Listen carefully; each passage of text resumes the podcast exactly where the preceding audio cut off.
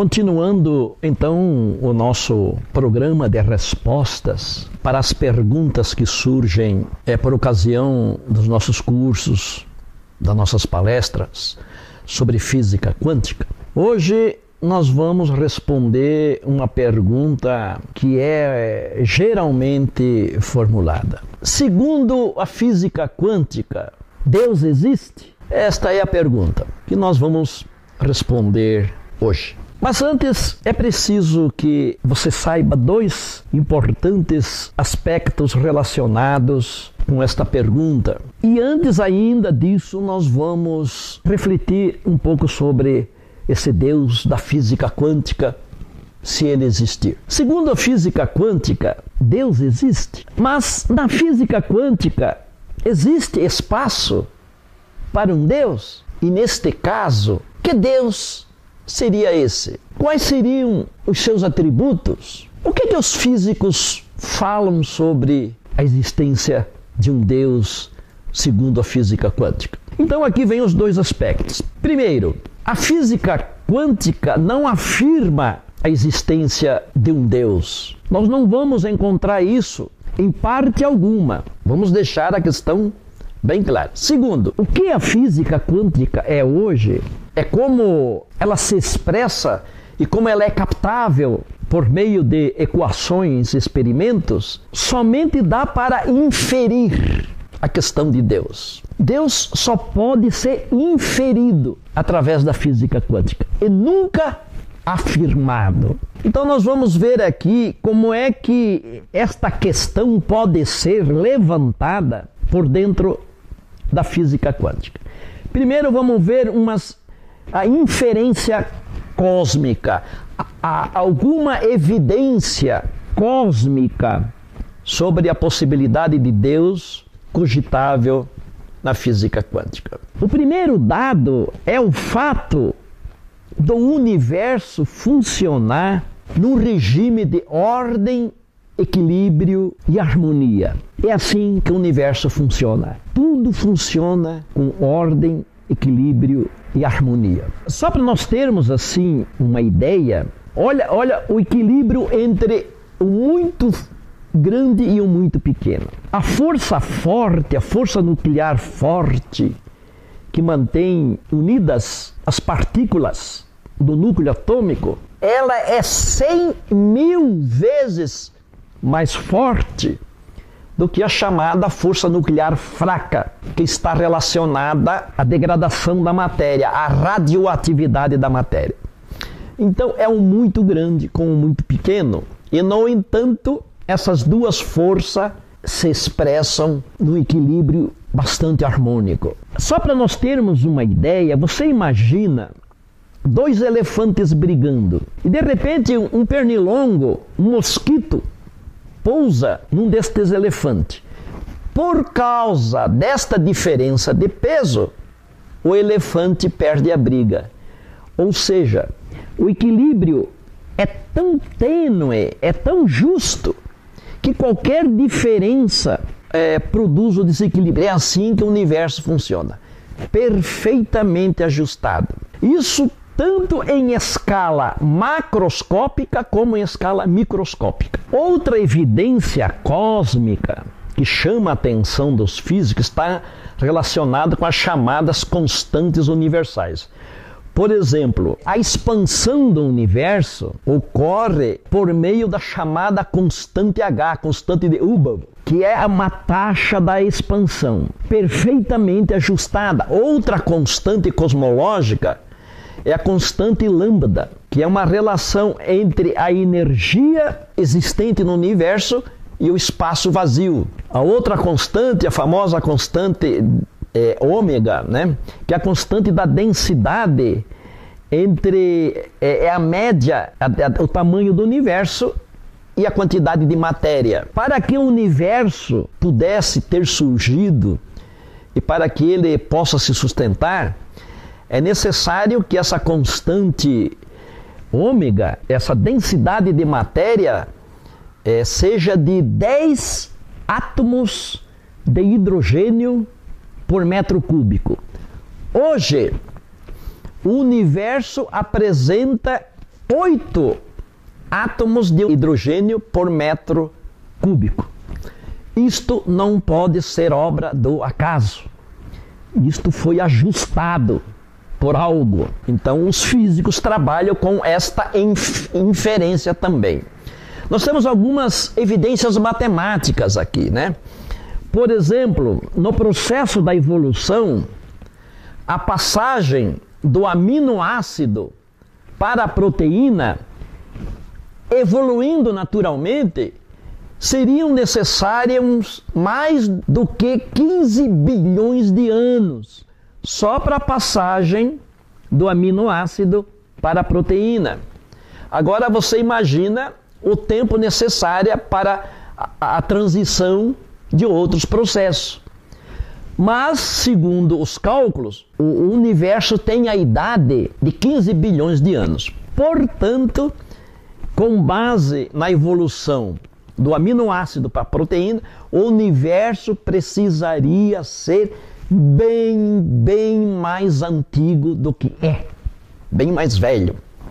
Isto é uma outra evidência de que o universo não é obra do acaso. Isso prova que a, a evolução darwiniana é matematicamente impossível. Né? É uma evidência matemática. Para se sustentar a ideia de que o universo e tudo que ele contém, do modo como ele funciona, fosse obra do acaso, você imagina um grande depósito. Nesse grande depósito existem todo tipo de peças, engrenagens, parafusos, molas, fio elétricos, plástico, ferro, é, chips, é, circuito, tudo, absolutamente tudo. Tudo arrumadinho neste almoxorifado. De repente, neste almoxorifado bate um vento forte e, e mistura tudo mistura parafuso com, com, com, rosca, com fio elétrico, com tudo. E quando o vento para, surge um Boeing montado por obra do acaso. Então as peças durante a ventania, se bater uma, foram, foram se encaixando e caiu e saiu um Boeing. Fizeram um, um, um para você achar que o universo é obra do acaso, você teria que admitir isso também. Este Boeing surgido no almoxorifado como obra do acaso. Os físicos fizeram o cálculo de que se o universo de fato é obra do acaso, onde as coisas se encontraram por acaso, ele precisaria ter no mínimo 50 bilhões de anos.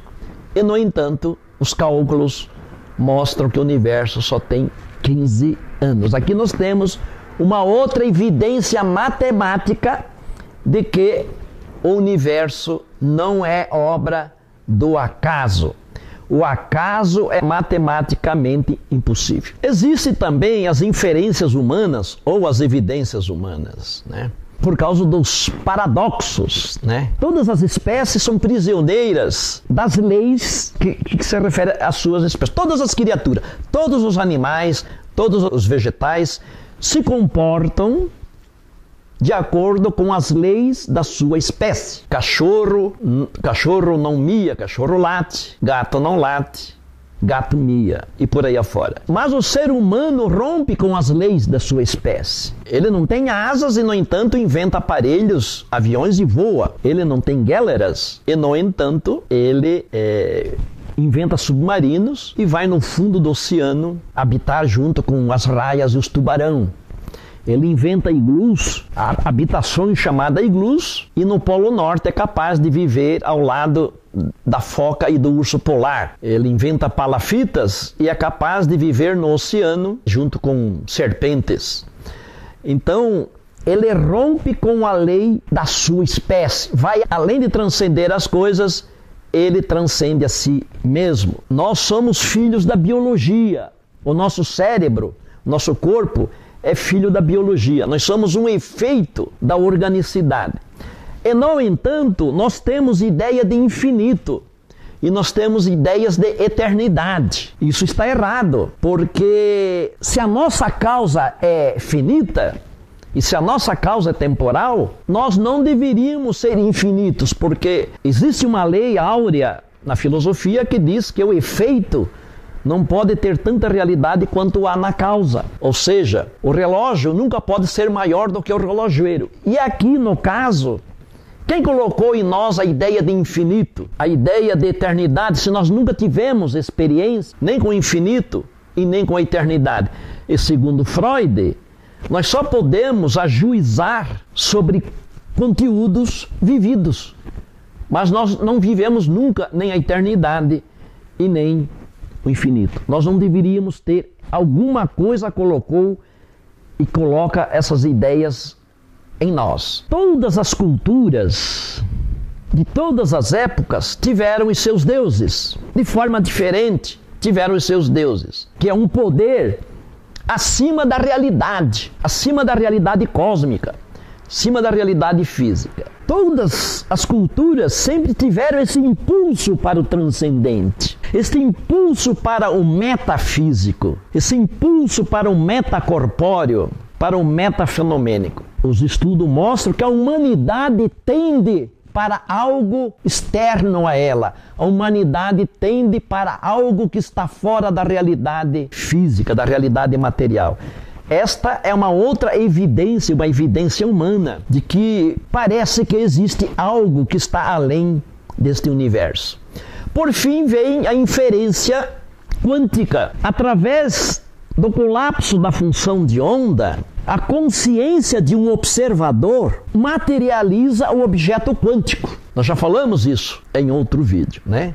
A mente humana é capaz de materializar um objeto quântico. Nós sabemos que o mundo é feito de partículas. Partículas compõem átomos e átomos compõem molécula. E a molécula compõe as coisas. Então, a realidade material, ela pode ser materializada pela consciência. Isto coloca este poder da consciência, esse poder coloca a consciência fora e acima da realidade cósmica mais uma evidência de que existe algo que está além da realidade cósmica. Nós falamos das leis que existem no universo hoje que produziram a vida inteligente. Através da evolução, estas leis, através das, dos princípios, através das forças, através das constantes cosmológicas, depois de, de um tempo de evolução, produziram a vida inteligente. Então, o surgimento da vida inteligente dependeu destas propriedades, destes princípios, destas leis. Mas os estudos mostram que já no início, na origem do universo, lá no Big Bang, essas leis já estavam presentes na grande lei unificada, atrás da qual estão os físicos. Estas leis que possibilitaram a vida inteligente já estavam postas antes, lá na origem do universo. De tal modo que isso significa uma, uma intencionalidade cósmica. Estas, isso é teleológico. Estas leis exprimem que houve uma intenção de que mais tarde surgisse a vida inteligente. Isso implica numa intencionalidade cósmica, numa teleologia. Os físicos chamam isso de princípio antrópico forte, que é uma abordagem finalista. Então, os físicos não dizem que existe Deus, eles dizem que tudo derivou do princípio antrópico forte. Mas o modo como um físico fala do princípio antrópico forte é o mesmo modo como um crente fala sobre Deus. Então, hoje, para definir princípio antrópico forte, como os físicos falam, ele é uma realidade transcendente e ao mesmo tempo imanente. O princípio antrópico forte é uma causa teleológica. Houve uma intenção Terceiro, o princípio antrópico forte hoje é afirmado como um design inteligente. Ele é definido no âmbito de algo inteligente. são as mesmas definições é, com referência à ideia de Deus. Então, o princípio antrópico forte é definido com as mesmas categorias que definem Deus. Então, o Deus da física quântica é o, é princípio antrópico forte. Físicos não falam em Deus, eles falam em princípio antrópico forte. Mas Deus é uma ideia derivável do princípio antrópico forte. Então, hoje, assim, é, é, nós podemos resumir. Bom, o que, que é o Deus da física quântica? Ele não é uma descontinuidade ontológica, uma, um, um fosso ontológico, né? É, no, então nós temos aqui a realidade material aqui e um grande vazio ontológico e nós temos Deus. Não, o Deus da física quântica é uma continuidade. Ele é transcendente e é imanente ao mesmo tempo. É um Deus que não é acessível somente através da fé, mas também através da razão, através do sentimento, através da sensibilidade e de outros processos é, referentes à, à, ontologia humana.